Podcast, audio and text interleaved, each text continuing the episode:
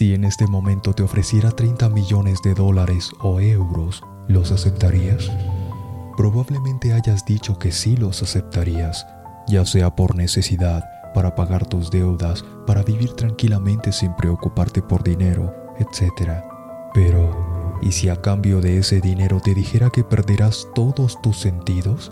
Vista, habla, audición, tacto, o que quedarás inválido, o que perderás tu salud? ¿Y si te dijera que mañana ya no despertarás más? Aún así, ¿seguirías aceptando ese dinero? ¿Sabes por qué ya no lo aceptarías? Porque todas esas cosas que perderás a cambio de ese dinero valen mucho más que la cantidad que te están ofreciendo. Existen muchas personas que están completamente sanas, tienen buena estabilidad económica, familiar y social, no les hace falta nada y aún así se quejan por todo. Ya es hora de aprender a valorar lo que tienes en este momento, porque si no lo haces, tampoco valorarás lo que tanto deseas conseguir. Y no solamente eso, ya que si no valoras lo que tienes en este momento, lo puedes perder.